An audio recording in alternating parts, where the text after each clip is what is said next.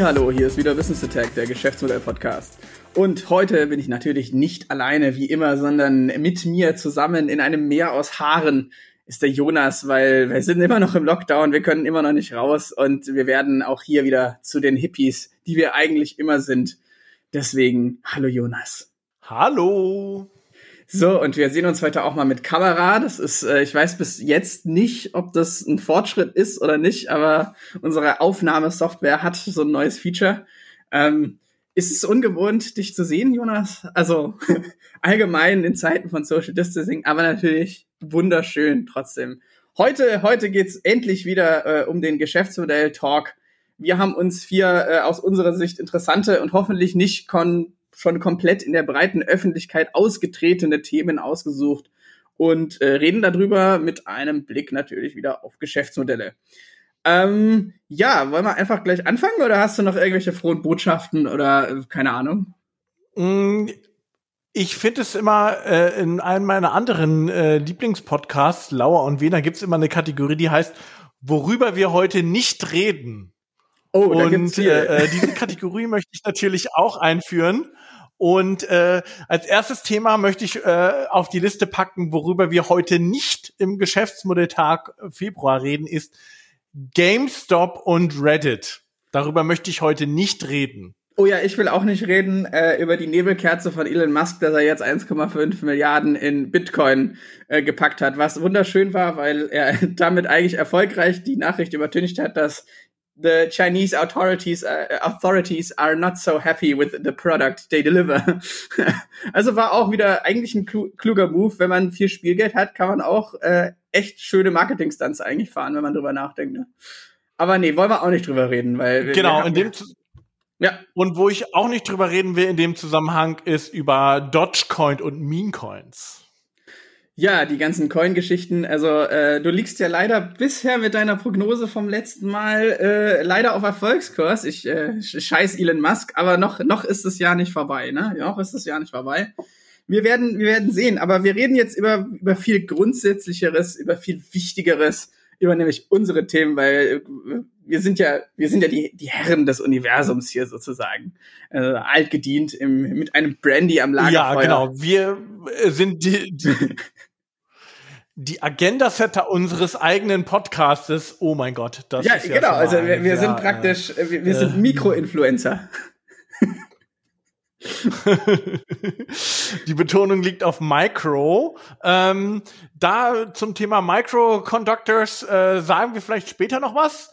Aber jetzt starten wir doch mit deinem ersten Thema. Genau, äh, wir haben es genannt, Amazon mag keine Gewerkschaften und äh, das wollen wir natürlich einbetten. Also das ist ja irgendwie bekannt. Es geht gerade drum, dass in einem ähm, Amazon-Verteilzentrum, nehme ich an, oder eins von den hunderten äh, Factories, die die haben, die stellen ja bis zu 1000 Leute gerade ein in den USA, oder? Waren es 1000? Also es ist äh, Amazon. Ja, weltweit 1000 pro Tag. Ja, also Amazon und äh, Corona ist natürlich so, so eine kleine äh, Hochzeit im Himmel ein, äh, ein wahnsinnig krasses Unternehmen. Einfach war es auch schon vor der Krise, aber jetzt natürlich noch krasser geworden. Ähm, eine Sache zieht sich allerdings durch, weltweit durch alle Niederlassungen und die ganze Erfolgsgeschichte durch. Und das ist, dass Amazon Gewerkschaften irgendwie nicht so toll findet und äh, die auch immer überall äh, auch bis aufs Blut bekämpft, auch unter anderem in Deutschland. Aber Entschuldigung, da könnte jetzt ein bisschen Bewegung in die Sache kommen, weil in Alabama wollen sich jetzt eventuell äh, die ersten Leute gewerkschaftlich organisieren und wurden auch da wieder bis aufs Blut bekämpft von Amazon, haben jetzt allerdings so ein bisschen verloren und äh, es könnte sich jetzt entscheiden, dass da die erste gewerkschaftliche Organisation praktisch ähm, durchgeboxt wurde, was äh, ich natürlich erstmal wahnsinnig unterstütze. Ich, äh, ich meine, das Thema an sich ist jetzt, sage ich mal, ja, äh, ist jetzt nichts Neues, vor allem im, im, amerikanischen Kontext und vor allem in den Südstaaten, die eine lange Tradition des Union-Busting haben, in dem immer wieder auch äh, von der politischen Seite gewerkschaftliche Organisationen oder ähm, ja, bekämpft wird. Und das ist jetzt erstmal nichts, so sage ich mal, die Nachricht wert. Aber ich würde das eigentlich gerne nutzen, um drüber nachzudenken, warum haben Digitalunternehmen denn eigentlich auch hier in Deutschland, zum Beispiel bei N26 und so weiter, war es jetzt neulich, warum gibt es so eine Aversion gegen Gewer also gegen betriebliche Organisiertheit in Form von Gewerkschaften? Also was ist, der Grund, dass vor allem Digitalunternehmen äh, da so was dagegen haben, weil ich meine, vom Geschäftsmodell her sind die meisten, sage ich mal, die jetzt schon Grown-ups sind oder eigentlich normale Unternehmen her, schon ganz gut aufgestellt und haben deutlich bessere Margen als jetzt so klassisch gewerkschaftliche organisierte äh, Unternehmenstypen, sowas wie Automobilbau oder, oder Industrie und sowas. Was sind denn da deine Gedanken dazu?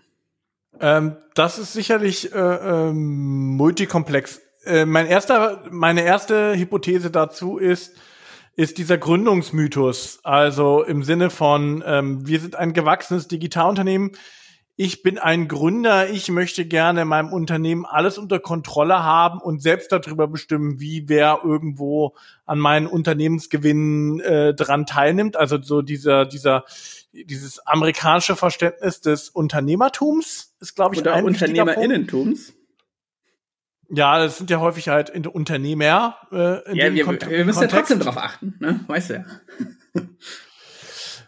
ja, äh, ja klar, inklusive Sprache, wobei das Subjekt zu benennen ist, glaube ich, korrekt. Ähm, und das zweite Thema, ähm, was ich sicherlich sehe, ist, dass ähm, es natürlich auch ich sag mal, von, von, von, von den Beschäftigungsverhältnissen natürlich auch viel stärker gesplittet ist. Also ähm, beim Automobilzulieferer ist auch eine Organisation ähm, wesentlich einfacher, äh, auch von den Jobprofilen, als beim Digitalunternehmen, wo du ja einen ganz krassen Split ja zum Beispiel hast zwischen, ich sag mal, Softwareentwicklern und äh, dem äh, Versandmitarbeiter bei Amazon sowohl vom äh, Gehalt als auch vom Jobprofil, vom Tätigkeitsbereich und so weiter und so fort.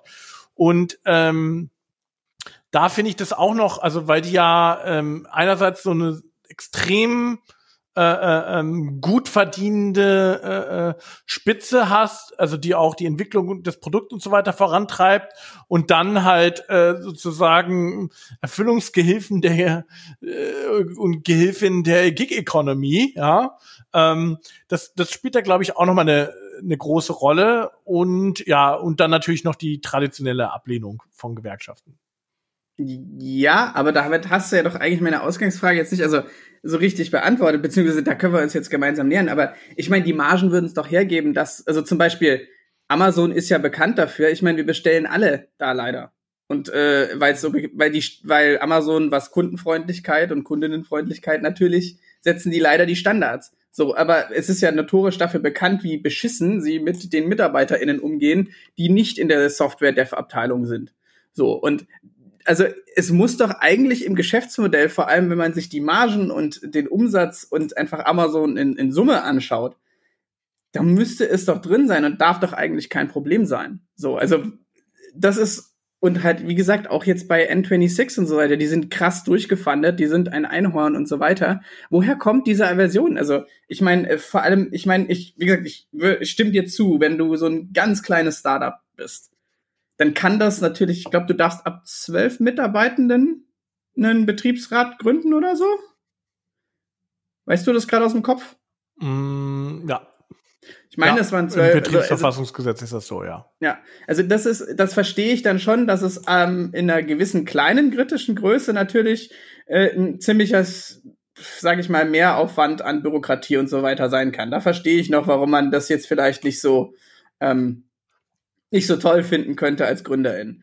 Aber, also da, also da will ich auch nochmal sagen, trotzdem ist es natürlich das Recht der Mitarbeitenden. So, da gibt's jetzt auch keine Wertung. So, das ist, aber da verstehe ich es noch. Aber spätestens, wenn du in einem so einem Grown-up-State bist, wo du, sag ich mal, äh, 100, 200, 300, 400 Mitarbeitende hast, so, dann, dann muss ich doch eh anfangen, mit Overheads zu kalkulieren und so weiter. Und dann kann es doch auch viel eher eine Entlastung sein, wenn ich nur noch erstmal einen Ansprechpartner oder eine Ansprechpartnerin habe, für äh, Fragen, die be bezüglich der, der, des Mitarbeitsmodells oder wie auch immer, also der betrieblichen Organisation. Das ist das, das ist das, wo ich nicht dahinter komme.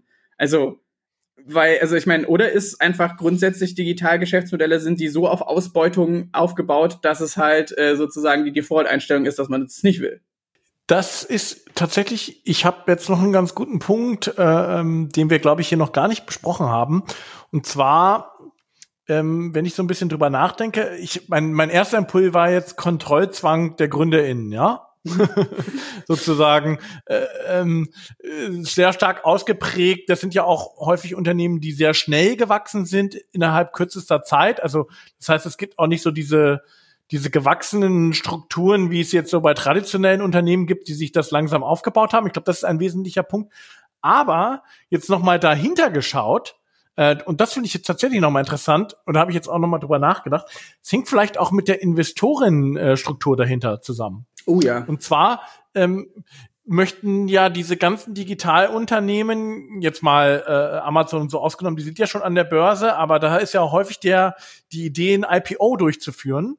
Und da gibt's ja immer noch das weit verbreitete äh, äh, Vorurteil, dass wenn du quasi eine Gewerkschaft hast und Strukturen ändern willst oder verkaufen willst und so, gewerkschaftliche Strukturen dich in Verkauf und so weiter hemmen weil es dort dann besseren Organisationsgrad gibt. Und die Investoren wollen ja tendenziell immer regelmäßig versuchen, ja ihr äh, ähm, flexibel zu bleiben und ihr Geld da rausziehen zu können oder es vermehren zu können durch einen IPO-Verkauf, was auch immer. Ich glaube, das ist auch noch ein wesentlicher Punkt, dass auch, glaube ich, nicht nur die GründerInnen im Unternehmen von der Struktur da drauf drängen, sondern vor allem auch die Investoren. Das ist ein guter Punkt. Da habe ich noch gar nicht drüber nachgedacht. Also das, also sozusagen, dass einfach dahinter liegen ganz viele strukturelle Zwänge, finde ich einen guten Punkt, aber das ändert ja trotzdem erstmal nichts, dass es erstmal nichts Negatives sein sollte, so. Und ich meine, da kommen wir auch in meinem zweiten Thema nochmal so ein bisschen drauf, ist halt auch die, die ethische Dimension von Geschäftsmodellen. Also, wenn mein Geschäftsmodell einfach auf Ausbeutung oder schlechten Löhnen äh, basiert, dann ist es halt ein scheiß Geschäftsmodell so. Dann kann das noch so hm. cutting edge whatever sein. Aber also, das ist ja immer eine Diskussion, die man ganz oft führt. In, es gibt einen eigenen Wert, den ich halt nicht in Zahlen ausdrücken kann für das Thema ähm, Zufriedenheit im Unternehmen.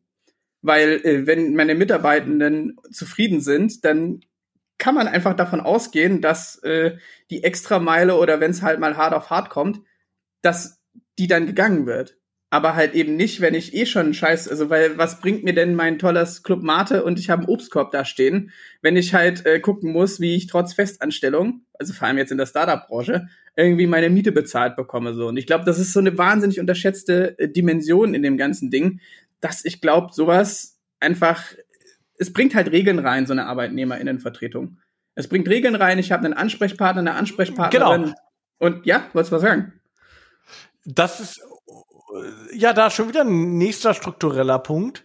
Ähm, wer setzt denn, wenn es keine gewerkschaftliche Organisation gibt, die Regeln fest? Das sind doch in irgendeiner Form äh, Führungskräfte in Interaktion äh, mit ihren Chefs und so weiter, Vertreterinnen in irgendeiner Form im Unternehmen. So. Und die profitieren ja durchaus, weil sie auch schon in einer äh, in irgendeiner Form in eine Machtposition gekommen sind, davon, also das, die sind bestimmt nicht unbedingt für eine Gewerkschaft, weil die ja vielleicht auch individuelle Lohn ähm, Bestandteile ausgehandelt haben, zum Beispiel sowas wie Aktienpakete, Beteiligung am Unternehmen und so weiter. Das ist ja ganz äh, üblich sowohl in der Startup-Branche als auch in der Digitalbranche. Und auch da wieder durch eine gewerkschaftliche Organisation würdest du das Ganze ja sozusagen verbreitern.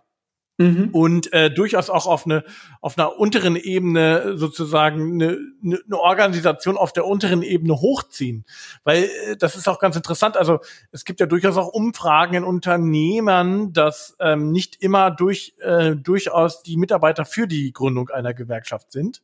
Ähm, und das hängt ja, glaube ich, und da muss man glaube ich stark unterscheiden, wer organisiert sich jetzt äh, und bei Amazon ist es ja auch kein Wunder, dass das, das so ein Fulfillment Center ist, weil zum Beispiel es ist ja jetzt nicht mitnichten so, dass jetzt alle schlecht bezahlt werden bei Digitalunternehmen. Es gibt Leute, die werden verdammt gut bezahlt. Mhm. Ja? ja, also ich meine, genau da, damit einher geht ja auch die interessante Entwicklung, dass bei Google jetzt eine Gewerkschaft gegründet wurde. Aber also im Kern mhm. Google, auch da nicht da wahrscheinlich mhm. die Leute, die die Rechenzentren pflegen und so weiter. Also da tut sich aber was. Vielleicht sehen wir hoff oder vielleicht sehen wir so ein bisschen das Comeback der, der Organisierung von, von DigitalarbeiterInnen. Das fände ich eine schöne Entwicklung. Aber wir können festhalten, es gibt einerseits wahrscheinlich, äh, ohne das Thema jetzt ähm, in der Tiefe komplett durchdrungen zu haben, also es gibt wahrscheinlich systemische Zwänge, die man oft übersieht und die ganz klassische Gier der Führungskraft auch so ein bisschen. Also einmal die, die firmeninterne Struktur und einmal die äh, Struktur die kapitalistische Grundstruktur sozusagen. Aber ja, genau. Also Das, das, das, das stimmt und ähm, das führt ja auch dazu zu einem der ähm, reichsten ähm, asiatischen stämmigen Einwanderer in den USA und zwar Jensen Wang, der der Chef von Nvidia ist. Oh, ich, ich, ich, seh, ich rieche eine Überleitung. Ich rieche eine Überleitung. Äh, also wahrscheinlich hast du den Namen jetzt wieder grottenfalsch ausgesprochen. Also sorry dafür, aber Chinesisch ist echt immer schwer. So, oh Gott, wie, wie zur Hölle pronounce ich das jetzt?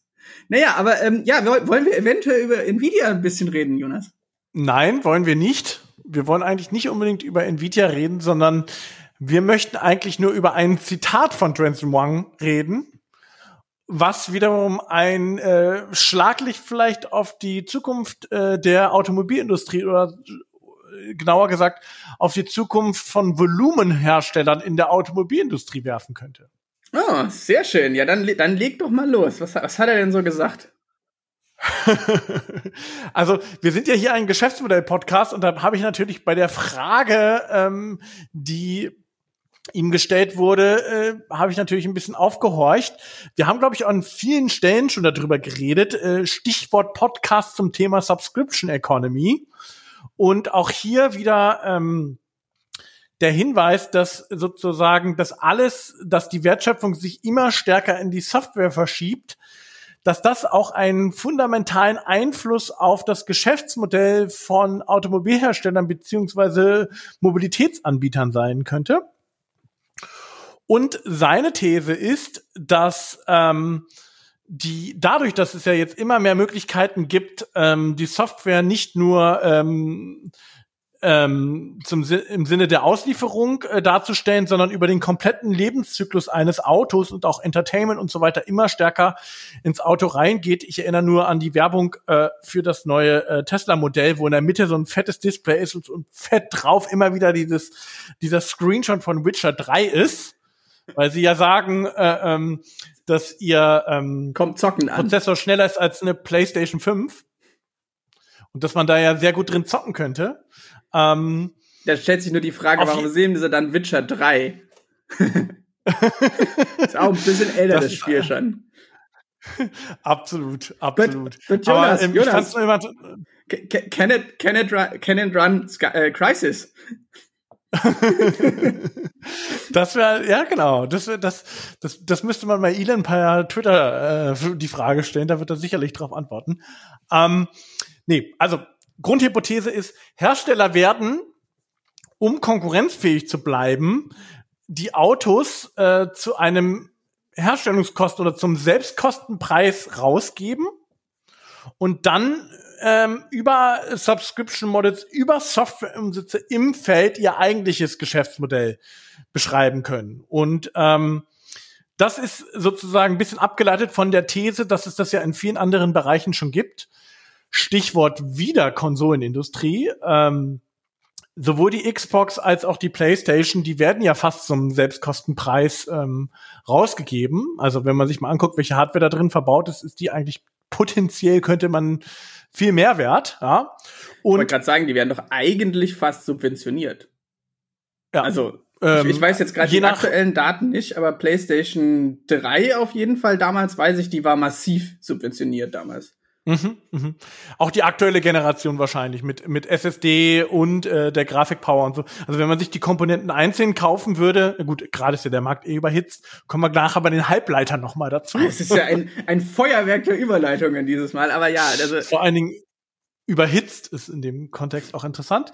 Ähm, ähm, was ich noch sagen wollte, es ist wirklich interessant, also es könnte wirklich eine valide Strategie von Volumenherstellern in der Zukunft sein, die Autos möglichst günstig in den Markt zu bringen und dann über Laufzeit wieder mit dem sogenannten Customer Lifetime Value sich zu überlegen, wie kann ich die unterschiedlichen Kunden bepreisen und bringt mir das in Summe tatsächlich äh, äh, sogar mehr oder ähnliche ähm, ähnliche Einnahmen. Das Interessante, was ich dabei fand, dass es insbesondere von ähm, Nvidia kommt, weil die ja sozusagen das Backbone vom Autonomous Driving natürlich darstellen. und natürlich ein großes Interesse daran haben, ihre GPUs auch äh, wesentlich stärker noch in die Automobilindustrie zu verkaufen, sind ja jetzt auch zum Beispiel eine strategische Partnerschaft mit, ich glaube, Daimler eingegangen. Und ähm, das ist ja wieder dann die Hypothese. Ähm, autonomes Fahren nimmt zu. Das heißt, man hat mehr Zeit im Auto äh, äh mit anderen Dingen zu verbringen. Äh, andere Dinge bedeutet Software-Services, bedeutet Umsätze. Und in dieser Konsequenz, wie gesagt, in anderen Industrien schon völliger Standard, ja, die Subscription Economy. Und jetzt die Frage an dich, Sebastian. Wann gibt es die Subscription Economy in der Automobilindustrie oder wird es sie überhaupt geben? Ich glaube, da muss man halt wie immer unterscheiden zwischen einem, einem sage ich mal, Ownership-Modell und einem, mhm. und einem Sharing-Modell so. Also ich weiß nicht, ob die, das Zitat bei einem Ownership-Modell so laufen kann. Auf der anderen Seite, wenn ich mir überlege, ich komme immer davon her, ne, ein Motor ist ja eigentlich, also der, der klassische Verbrennungsmotor ist neben dem, neben der Tatsache, dass es halt eben äh, äh, Benzin braucht oder halt irgendeine Art von Treibstoff und damit in der Klimadiskussion halt eher suboptimal ist, ist halt vor allem ein riesiges Sammelsurium von mechanischen Verschleißteilen so. Das ist bei einem E-Motor natürlich dann auch so, Allerdings sind die Dinger ja viel robuster. Das heißt, ich kann wahrscheinlich viel, viel mehr Kilometer abrechnen, beziehungsweise kann äh, viel mehr Kilometer laufen lassen. Und da stellt sich dann schon die Frage, ähm, wie kann man denn die, also man hat einerseits natürlich die klassischen Reparaturkosten, wo äh, die OEMs ja auch weiterhin dran verdienen also Ersatzteile etc., dieser ganze Aftermarket-Sache. Und äh, wie, wie, wie ist denn das, wenn da ganz viel wegbricht, weil ich halt nur noch einen E-Motor habe, der deutlich weniger störungsanfällig ist und halt einfach weniger, sage ich mal, Störungsquellen. Das heißt, da könnte ich wahrscheinlich über so, so Gesamtpackages nachdenken. Beim Sharing-Ding ist es halt wiederum auch was völlig anderes. Aber ich glaube schon, dass äh, es eine ganz normale Sache sein wird, dass wir noch erleben, dass ich halt ein, ein Mobilitätsabo abschließe, wenn ich es denn brauche. Und das ist halt vielleicht monatlich kündbar und so weiter. Und dann kann ich mir halt einfach, also ich meine, das sieht man ja jetzt auch schon bei, bei Tesla, dass ich halt einfach verschiedene Gimmicks freischalten kann. Ich will halt noch das Board-Packets und so weiter.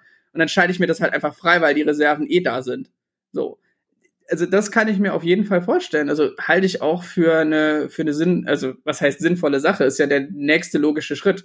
Irgendwoher müssen die, müssen ja die, ähm, müssen ja die, die, äh, die Profite kommen. Ich glaube, es ist halt, es wird ein richtig krasser Schritt, wenn man das in der, in der Gänze durchdenkt, für die deutsche Automobilindustrie, die ja doch auch sehr auf dieser inkrementellen Verbesserung von, von Hardware auch noch basiert. Also immer noch den letzten Prozent rausholen und so, weil äh, das ist in der Denke dann eigentlich gar nicht mehr so wichtig, weil dann mache ich es vielleicht lieber möglichst robust und habe dann gar keine Kosten in dieser Hinsicht und äh, überdimensioniere das einfach. Das geht ja auch technisch. Ich könnte ja ohne Probleme ein E-Auto wahrscheinlich machen, das einfach eine Million Kilometer ohne Probleme hält. So. Und ich glaube, das ist das eigentlich Interessante daran. Und äh, jetzt habe ich lang geredet, aber was willst du denn darauf erwidern?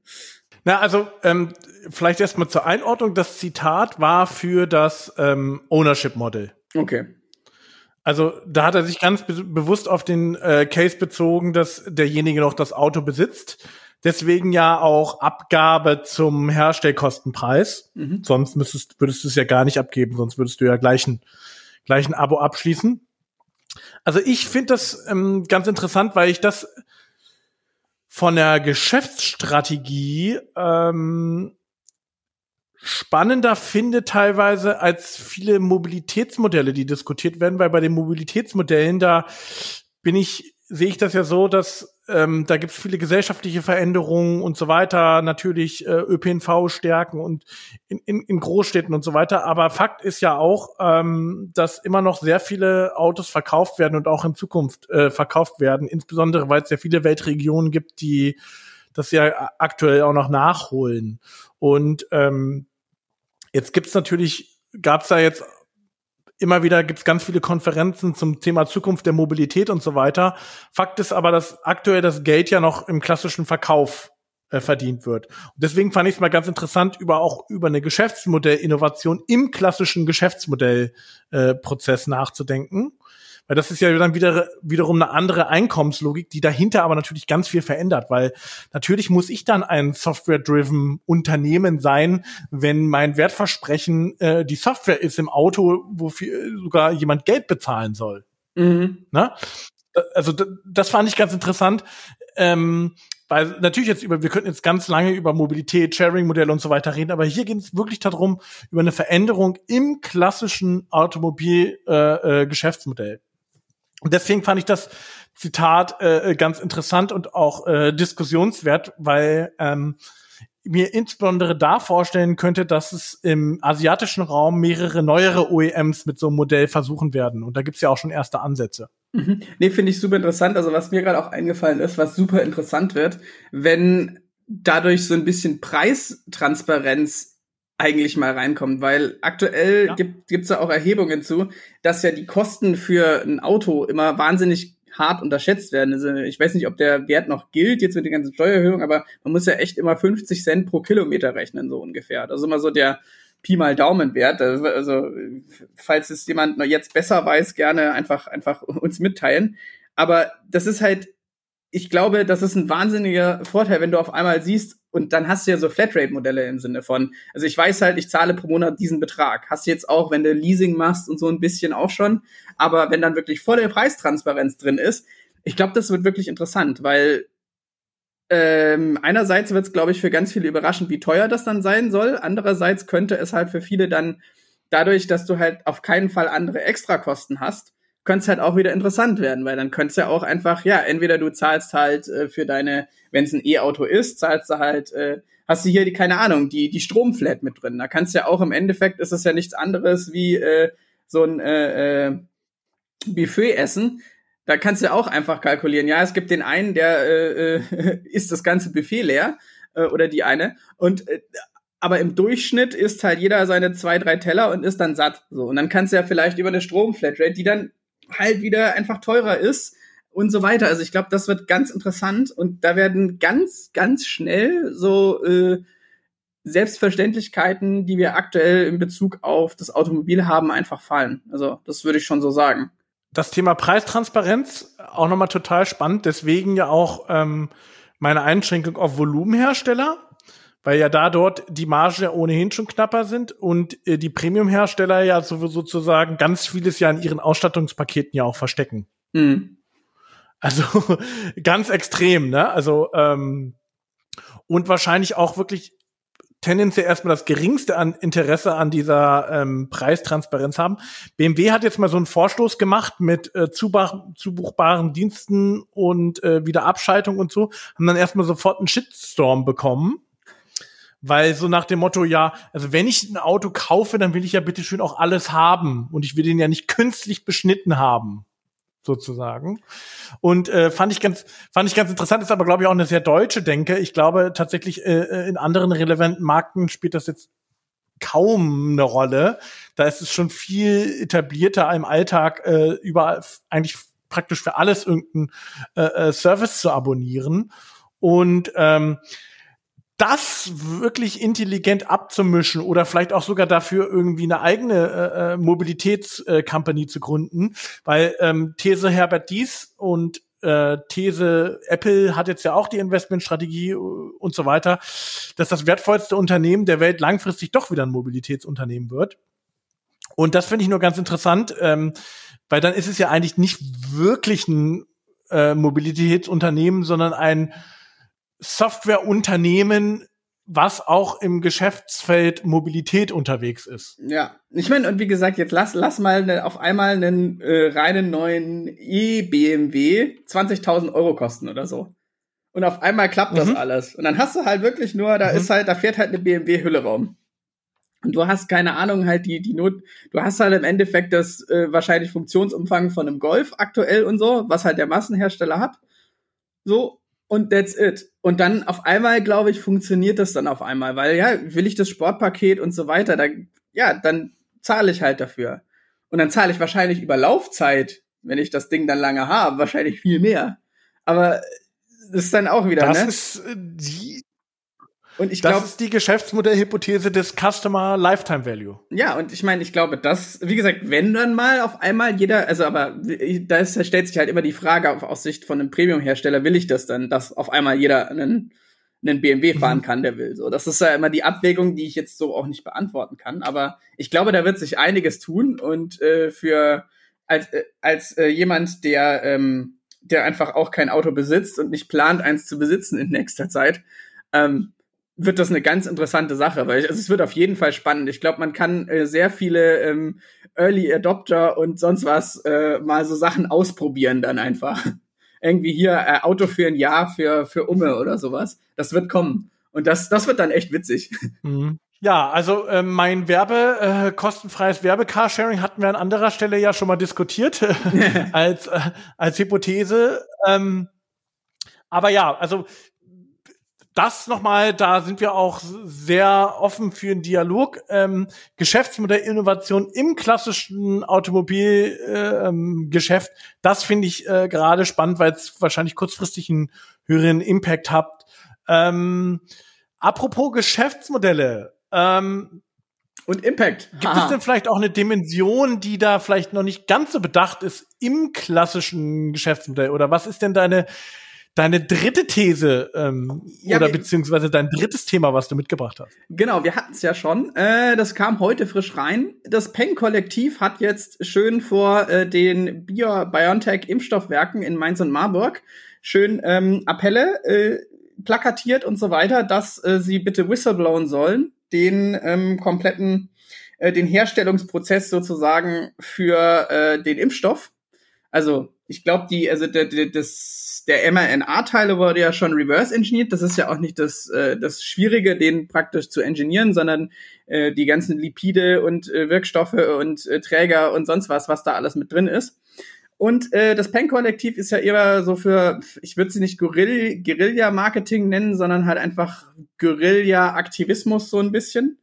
Und die machen immer ziemlich coole Aktionen. Sie haben jetzt ein äh, Whistleblowing ähm, ähm, Portal gegründet. Und im Endeffekt geht's ja darum, dass äh, obwohl äh, die ganze Welt sehnsüchtig diesen Impfstoff braucht und es aktuell so aussieht, dass äh, Moderna und BioNTech die einzigen sind, die auch noch ein bisschen gegen die Mutanten wirken und so weiter und so fort und wahrscheinlich auch viel schneller ähm, dann äh, den Impfstoff anpassen können, was ja aktuell auch sehr wichtig ist mit den ganzen Mutanten, dass äh, die natürlich auf ihren Patentschutz bestehen für äh, für die ganze äh, für die ganze Sache und natürlich da alle Profite mitnehmen wollen und da sich natürlich die moralische und ethische Frage stellt, ob man das dann überhaupt so machen darf, weil es ist jetzt nicht so, dass es so krasses Herrschaftswissen ist. Die Taz schreibt zum Beispiel, dass von jetzt auf gleich in relativ kurzer Zeit so um die 1000 Pharmafirmen oder Chemieunternehmen, je nachdem was dann ist, in die ähm, in die ähm, äh, Herstellung des Impfstoffs einsteigen könnten. Und das ist, habe ich auch da ist es wieder, wir sind wahrscheinlich zu wenig in Pharma drin, als dass man da jetzt groß äh, sagen kann, wie ist es, wie ist es nicht es ist in dem Sinne natürlich ein zivilgesellschaftlicher Angriff auf die moralische Dimension eines Geschäftsmodells. Und ich glaube, da würde ich gerne drüber sprechen, dass eben genau diese ethisch-moralische Dimension im klassischen Canvas oder wenn man über die Geschäftsmodelle nachdenkt, einfach wahnsinnig unterrepräsentiert sind, obwohl sie natürlich auch einen, wenn man in der Businesswelt bleibt, einen Eigenwert an sich haben, weil es gibt ja genügend Studien mittlerweile dazu, dass, sag ich mal, ähm, Unternehmen, die sich ein bisschen bisschen um die äh, ähm, um ethische und moralische Werte kümmern, auch langfristig besseren Geschäftserfolg haben. So klingt wie eine Binse, ist aber einfach auch so. Und ich glaube, da würde ich gerne drüber reden, warum das so wenig in der Diskussion über Geschäftsmodelle eigentlich adressiert wird. So, wieder langer Monolog. Hm, hm, hm, ja, da waren jetzt ganz viele Punkte drin. Äh, die man, die man einzeln diskutieren könnte. Vielleicht das Peng-Kollektiv ist ein ähm, Berliner äh, Kreis von äh, Aktivistinnen, die sich, äh, sie nennen sich selber, sie nennen es subversive Aktionskunst. Ähm, das vielleicht so äh, zum Hintergrund. Ähm, haben schon viele, schon viele andere äh, Sachen gemacht. Ähm, zum Beispiel, äh, also natürlich viele kapitalistisch äh, kritische Sachen, aber halt auch sich gegen Waffenexporte eingesetzt, sich mit der Bundeswehr auseinandergesetzt, äh, sich im Flüchtlingsbereich auseinandergesetzt und so weiter und so fort. Also ganz viele, ganz viele Aktionen schon in der Vergangenheit. Jetzt zum Thema äh, Patent. Ähm, das ist, willst du ja nur zum Anlass nehmen, ne? Also ja, also grundsätzlich. Ich, da kenne ich, da kenne ich mich jetzt ich, persönlich gerade ein bisschen zu wenig aus. Im Grundsatz gilt halt, was ich auf jeden Fall gelesen habe, ein Großteil der, des ganzen mRNA Forschungs-, Impfstoff, Teilbereichs, das kommt ja eigentlich aus der Krebsforschung und so weiter, ist komplett public funded. Also das ist halt nochmal ein wichtiger Aspekt. Also ganz viel davon wurde durch klassische Forschungstätigkeit an Universitäten, Grundlagenforschung etc. und irgendwelche Forschungsförderung davon erreicht. Deswegen kann man, finde ich, auch den Claim machen, so die Patente sollten dann auch einfach offen sein, wenn, wenn ich schon alles finanziere. So, das äh, eckige Klammer zu. Mm, ja, eckige Klammer zu. Äh, Produktion wurde natürlich nicht gefördert. Ähm, das ist ja jetzt teilweise auch die äh, Kritik. Ähm, es wurde natürlich die Forschung gefordert, aber sozusagen das Risiko, ähm, dass man gegebenenfalls auch äh, Produktion aufbaut, die da nicht funktioniert, Stichwort Sanofi oder sowas, ähm, das musste ja schon das Unternehmen tragen. Also ich, ich bin halt schon auch für eine für eine faire Diskussion in dem Zusammenhang, ähm, weil es ist jetzt nicht so, dass die Gesellschaft das komplette Risiko für BioNTech den abgenommen hat. Ähm, also ein gewisses unternehmerisches Risiko hatten sie ja schon. Ne? Das hätte ja auch nicht klappen können äh, mit dem mRNA-Impfstoff und dann wären ihre hochgefahrenen Produktionskapazitäten ja komplett für die Katz gewesen. Mhm. Also äh, das der, an der Stelle schon äh, gesagt. Ähm, grundsätzlich vertrete ich natürlich auch die These, ähm, haben wir ja auch zum Beispiel auch schon mal beim Thema Wissenschaftsverlage gesagt, ähm, Public Money, äh, Public Good. Also das heißt, wenn in irgendeiner Form etwas äh, durch öffentliche Gelder gefördert wird, dann sollte es auch der Allgemeinheit äh, äh, zugänglich gemacht werden. Das, ja. das sollte eigentlich immer eine, eine Grunddevise sein. Zum Thema ethische Diskussion oder ethische Dimension in Geschäftsmodellen. Ähm, das ist natürlich so, dass es natürlich klassisch natürlich auch aus dem aus dieser, äh, sag ich mal, Unternehmensumfeld kommt. Ähm, was wir ja schon an einigen Stellen allerdings festgestellt haben, ist, dass es ja grundsätzlich möglich ist, äh, auch, ich sag mal, so ein, so, so ein Canvas durchaus auch so umzufunktionieren, dass es funktioniert, auch für andere Kontexte. Also du erinnerst dich, wir haben ja schon mal für einen großen Pharmahersteller mal was Richtung NGO gemacht, wo es andere Währungen gab. Wir haben uns mal tatsächlich ja sogar ähm, konkret äh, mal mit einer NGO beschäftigt, wo die ähm, Währung quasi Reputation ist, ähm, beziehungsweise gesellschaftliche Anerkennung. Also es ist ja schon grundsätzlich möglich, auch, ich sag mal, so eine Geschäftsmodelldenke ähm, so anzuwenden, dass sie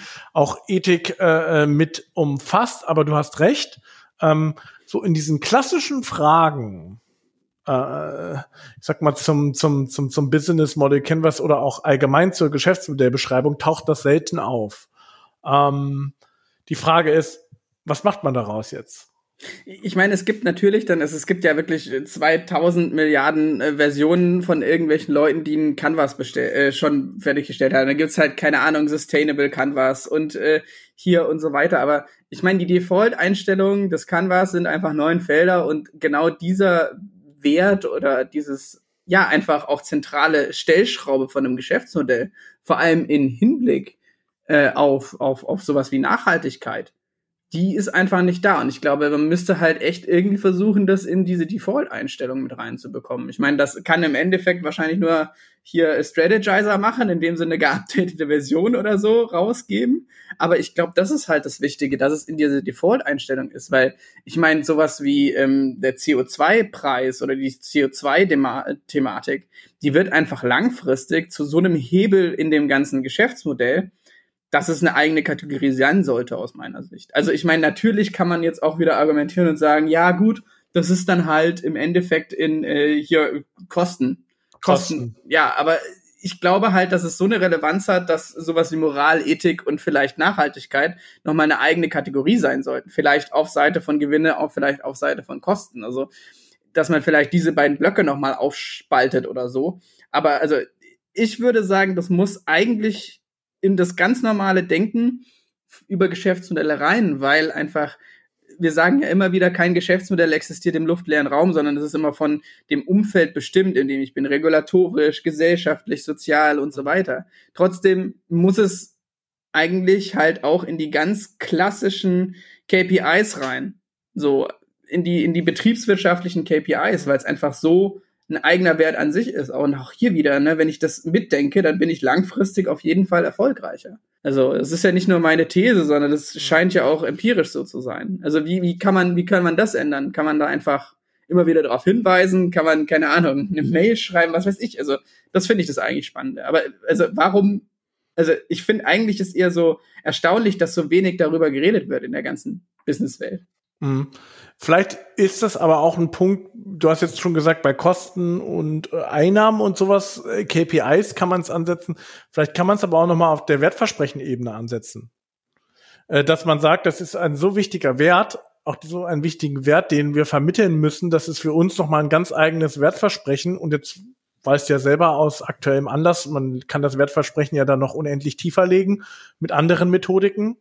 Ähm, und wenn, wenn man sagt, das ist hat langfristig einen Wert. Das ist auch irgendwie etwas, was langfristig auch ähm, Kunden, Kundinnen, Mitarbeiterinnen und so weiter von meinem Unternehmen erwarten, dass es auch äh, auf dieser Wertversprechen-Ebene auftauchen muss.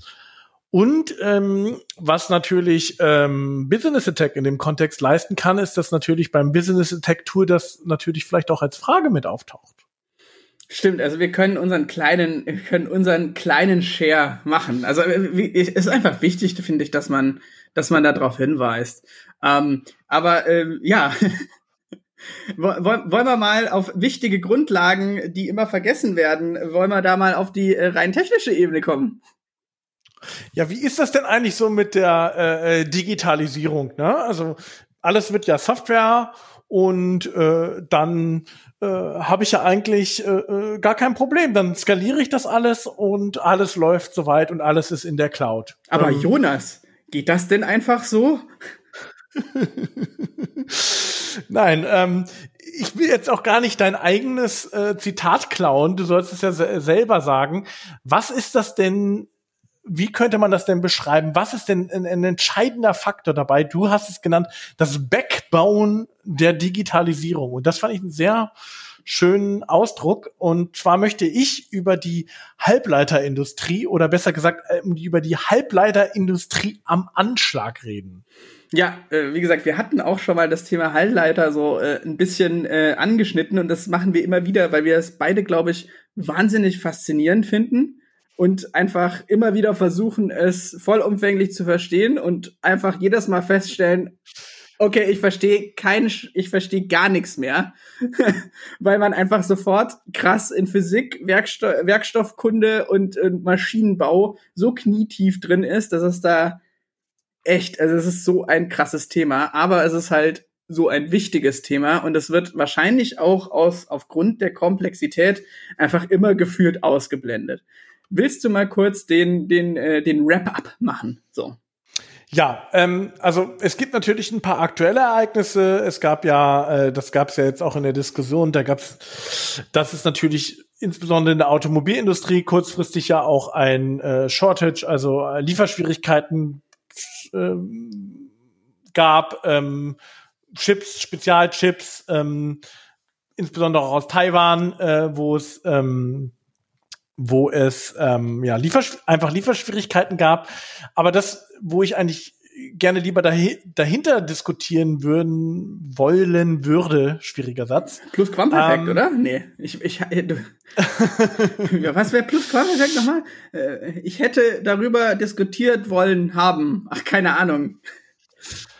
Also es, wenn man sich die Halbleiterindustrie anschaut, dann gibt es gar nicht so viele Unternehmen weltweit, die überhaupt, ich sag mal, für gerade diesen, diesen High-End-Bereich, äh, und da, wir reden ja ähm, sowohl bei Cloud-Infrastrukturen als auch wie jetzt bei jedem äh, Smartphone ja über absolutes Nanometer gefertigte Halbleiterchips, was ein absolutes High-End-Produkt ist. Und da gibt es gar nicht so viele weltweit. Wir ja? sind aktuell bei dieser, sieben Nanometer? Genau. Sieben Nanometer sieben, ist gerade das Beste. Und genau, nur, nur für die HörerInnen zur Verdeutlichung. Das ist so so klein mittlerweile, dass es jetzt um, um Quanten, äh, Quanteneffekte geht mittlerweile und Atomgrößen und so weiter. Also es ist einfach, weil sich Atome an- und abstoßen und so weiter und man muss immer noch ein Layer und sonst was.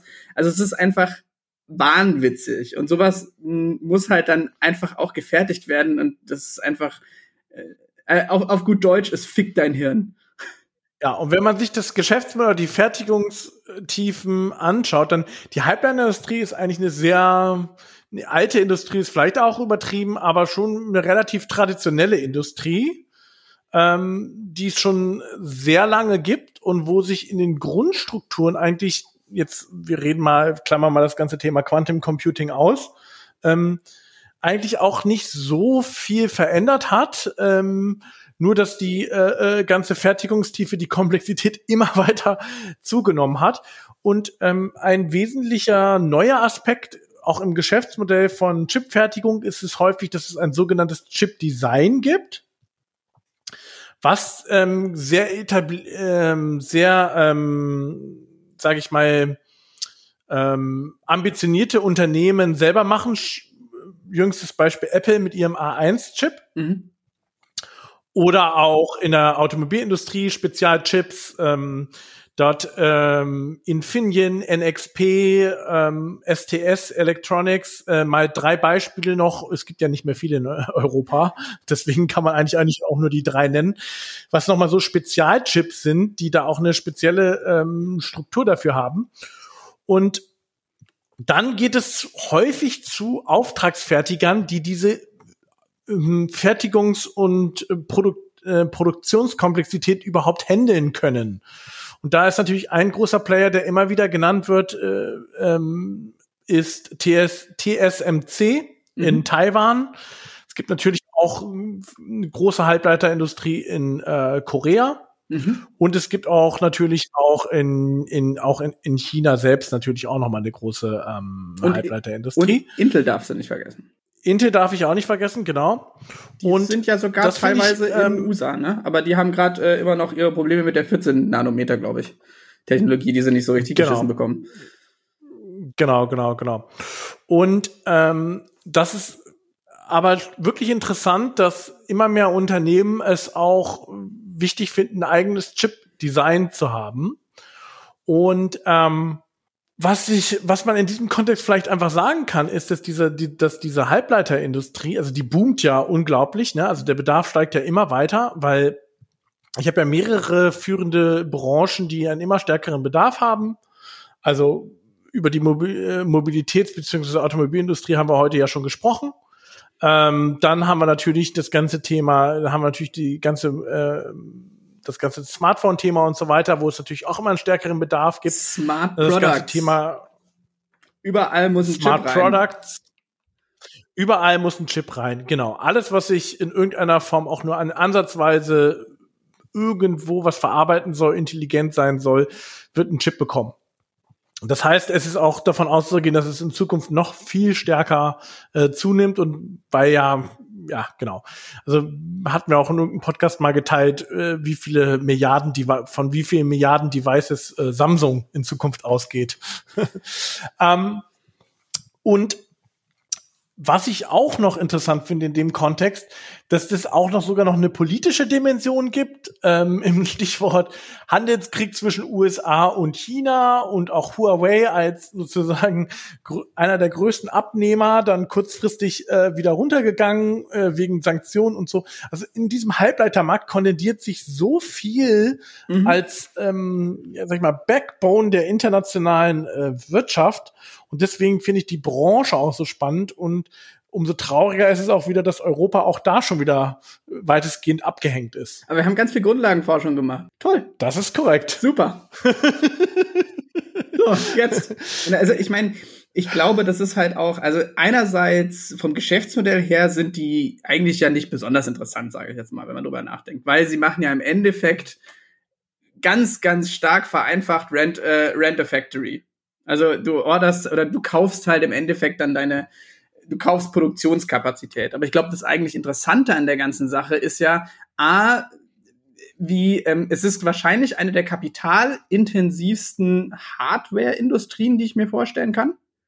Also wir, wir reden ja immer wieder von mhm. Plattformgeschäftsmodellen und, und machen uns regelmäßig darüber lustig, da so, ko komm mir nicht mit einer Milliarde, ich brauche mir nicht über äh, klein, äh, Kleinscheiß äh, Gedanken machen. So, in der Halbleiterindustrie ist es halt einfach wahnwitzige RD-Budgets, um die es da geht. Also ganz viel des Cashflows wird einfach sofort für die Weiterentwicklung ähm, praktisch ähm, gebaut und dann sind so viele verschiedene Industrien auch wieder dran zusammengeführt, dass im Endeffekt, wenn ich dann eine bestimmte Nanometer äh, Technologie einigermaßen gemanagt habe, so, dann baue ich dann weitere Factory Lines, so wie ich es verstanden habe, muss dann aber die ganze Zeit austarieren, äh, wie viel davon ich jetzt bauen kann, weil ja im Hintergrund schon die nächste äh, Generation im Anmarsch ist. Das heißt, es ist so ein ständiges Austarieren und so weiter. Und wie gesagt, wir kommen jetzt halt wirklich an, an, an Grenzen der Physik in diesem ganzen Ding, wo man dann auch immer wieder versuchen muss, wie kann ich irgendwie verschiedene Chips zusammenschalten und so weiter. Also da ist die ganze Zeit so eine Veränderung drin, dass halt auch meine relativ neuen Produktionsanlagen ganz schnell wieder obsolet werden können und so weiter. Und das ist halt einfach, es ist wahnwitzig, wahnsinnig und wahnwitzig ähm, kompliziert. Und ich glaube, das ist halt so ein bisschen auch äh, schon ein schönes Stadium in der Geschäftsmodellentwicklung, wenn du sozusagen ein Perpetuum mobile geworden bist, weil jeder will deine Chips und die Komplexität kann man so schnell eben nicht mehr aufholen. Halt eben auch, äh, also China zum Beispiel versucht ja auch das Etablieren einer Chip-Industrie oder einer Halbleiterindustrie und die werden kommen nicht so, also meines Wissensstandes nicht so richtig auf die Füße, weil es einfach so wahnsinnig kompliziert ist. Und äh, klar kann ich halt irgendwelche älteren Chips bauen, die dann halt vielleicht 30 Nanometer sind, vielleicht für irgendwelche Militäranwendungen und so weiter, die speziell gehärtet werden müssen. Reicht das dann auch? Aber halt, ich kann, außer wenn ich wirklich mir hohe Milliardenbeträge ständig da reinbuttere und wahrscheinlich über eine lange Laufzeit, weil ich ganz viel Produktionserfahrung dafür auch brauche, komme ich eigentlich gar nicht mehr hin. Also das ist, äh, also äh, im Endeffekt könnte man sagen, dass die Annexion von China von Taiwan eigentlich eine auch nur eine Form von äh, von feindlicher Übernahme wäre, weil die also Taiwan ist da ganz weit vorne. So.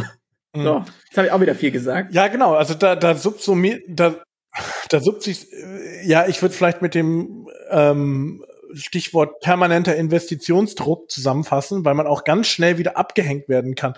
Ähm, schau dir dieses absurde Beispiel an zwischen unterschiedlichen Grafikkartengenerationen. Äh, ja. Dass dann irgendwie wieder jemand Neues rauskommt, der dann irgendwie von einer Generation zur nächsten dann wieder einen großen Sprung macht und dann wieder einen Großteil des Marktes mitnimmt und so. Also dieser, dieser, dieser ganze Bereich ist, ist extrem spannend, weil er auch immer relevanter wird, aber halt, wie gesagt, auch extrem komplex. Du hast es schon angedeutet. Ähm, ich würde mal sagen, dass ähm, wenn ich jetzt neu in diese Branche reingehen wollen würde, dann schaffe ich das, glaube ich, nur, indem ich das äh, komplett neu denke. Und zwar schaffe ich, äh, dass ich in irgendeiner Form, äh, und da sind wir wieder wieder bei der Grundlagenforschung. ich, ich muss wirklich in irgendeiner Form ein andere, andere wesentlich vereinfachte Fertigungsverfahren hinbekommen, äh, um irgendeiner Form wieder in diese Branche einzusteigen, weil mit der Fertigungstiefe und der Fertigungskomplexität, wie sie da aktuell in dem Bereich ist, ist es ganz schwer wieder jetzt als als neuer Player in, in, in diesen Markt zu gehen. Und das, ähm, sich da nochmal näher zu beschäftigen oder auch da mal einen Experten oder sowas einzuladen, das finde ich extrem wertvoll. Vielleicht noch ähm, zwei Punkte aus der ähm, Geschäftsmodellperspektive dazu. Ähm, die Wertschöpfung dort ist ja ganz interessant. Also dass trotz, dass es sozusagen eines der komplex komplexesten ähm, Industrien ist, nicht die höchste Wertschöpfung äh, dort drin stattfindet. Also das, das, das, fand, das fand ich immer noch ganz, ganz interessant. Also Du siehst es ja auch, ähm, Apple macht das Chip-Design, also TSMC äh, ist nicht das wertvollste Unternehmen der Welt, sondern Apple. Also in irgendeiner Form ähm, ist es auch da, trotz allem, dass sie da äh, quasi fast ein Monopol haben, immer noch so, dass äh, Leute, die sich sozusagen da draufsetzen und noch eine Wertschöpfung da drauf aufbauen, langfristig trotzdem noch mehr ähm, ja, Rendite, Profiterfolg haben. Der erste Punkt. Und der zweite Punkt, ähm, Europa muss dann bei 6G einsteigen. Ja, aber äh, zu deinem ersten Punkt, aber ist es nicht. Ja, ja, äh, ja, egal. Jetzt lass erstmal die LTE-Löcher schließen und so weiter. Aber zu deinem ersten Punkt ist es nicht immer so. Also wenn ich so Backbone-Technologie mache, dass ich da halt nie so ganz gewertschätzt werde, obwohl ich das eigentlich bräuchte, weil ich meine, es ist halt auch, es ist halt wieder unfassbar viel Asset, die da immer investiert werden müssen. Also ich kann halt einfach, äh, ich kann halt Chips nur bauen, wenn ich wahnsinnig viel Maschinenproduktion und wahrscheinlich auch Expertinnen habe. So. Und das ist halt immer, warum wird dann Apple und so weiter, die bauen halt, das ist halt IP, was die aufbauen. Und die haben halt schöne Ideen und so weiter und eine Marke und so weiter. Aber trotzdem ist es halt einfach, wenn ich in Aktien investieren müsste, würde ich eher in sowas investieren. Einfach weil da kann man davon ausgehen, das ist einfach so ein Rendite, nicht Renditebringer, aber so, weißt du, so, also so in dem Sinne. Also die sind halt verlässlich und die machen halt einfach weiter, aber du kannst halt nie groß, weil du so viel investieren musst in RD und so weiter, kannst du halt nie diese Margen haben wie die Digitalindustrie, die ja im Endeffekt in, einem, in einer eigenen äh, kompletten äh, Realität sozusagen Wert schafft. Also das ist halt schon das, was es dann unterscheidet, aber es ist, es ist einfach eine abgefahrene Industrie und ja, wir müssen auf jeden Fall auf 6G. Also es ist äh, besonders wichtig. Das soll, so, lassen wir es doch äh, am besten noch den Andi Scheuer leiten, dann äh, kann gar nichts mehr schiefgehen. Also ja, äh, Pleitenscheuer. Ja, also eine Initiative zur ähm, Halbleiterindustrie in Deutschland gibt es ja schon. Ähm, also dann sehe ich da eigentlich äh, äh, gar nichts mehr, dass Deutschland nicht bald die drei, drei Nanometer Fertigung äh, umsetzt. Nee, auf keinen Fall. Also warum sollte? Wir sehen ja gerade, es ist äh, mit, mit, mit Großprojekten, da sind wir auf keinen Fall überfordert. Das ist genau das. Nachhaltige Industriepolitik, ganz toll. So, wir haben uns ja immer so, so ein bisschen diese Ein-Stunden-Marke so als Grenze gesetzt. und ja Punktlandung. Wir sind äh, ziemlich treffsicher unterwegs. Ich hoffe, wie immer, es hat euch ein bisschen Spaß gemacht, uns zu lauschen. Ähm, vielleicht noch ein Hinweis an dieser Stelle. Ähm, wahrscheinlich hören dann nächste Woche mehr Leute zu. Wir werden auch noch mal eine kurze Nachbesprechung des Podcasts Dienstag auf Clubhouse machen. Ähm, wir sind nicht auch elitäre äh, Menschen, die Ach, Leute wir das. Ja, gut, gut, dass ich es weiß, aber ja. ähm, für alle Leute mit Android-Devices gibt es natürlich auch immer die Möglichkeit, ähm, uns E-Mails zu schreiben, beziehungsweise Feedbacks auch auf LinkedIn und so weiter zu geben.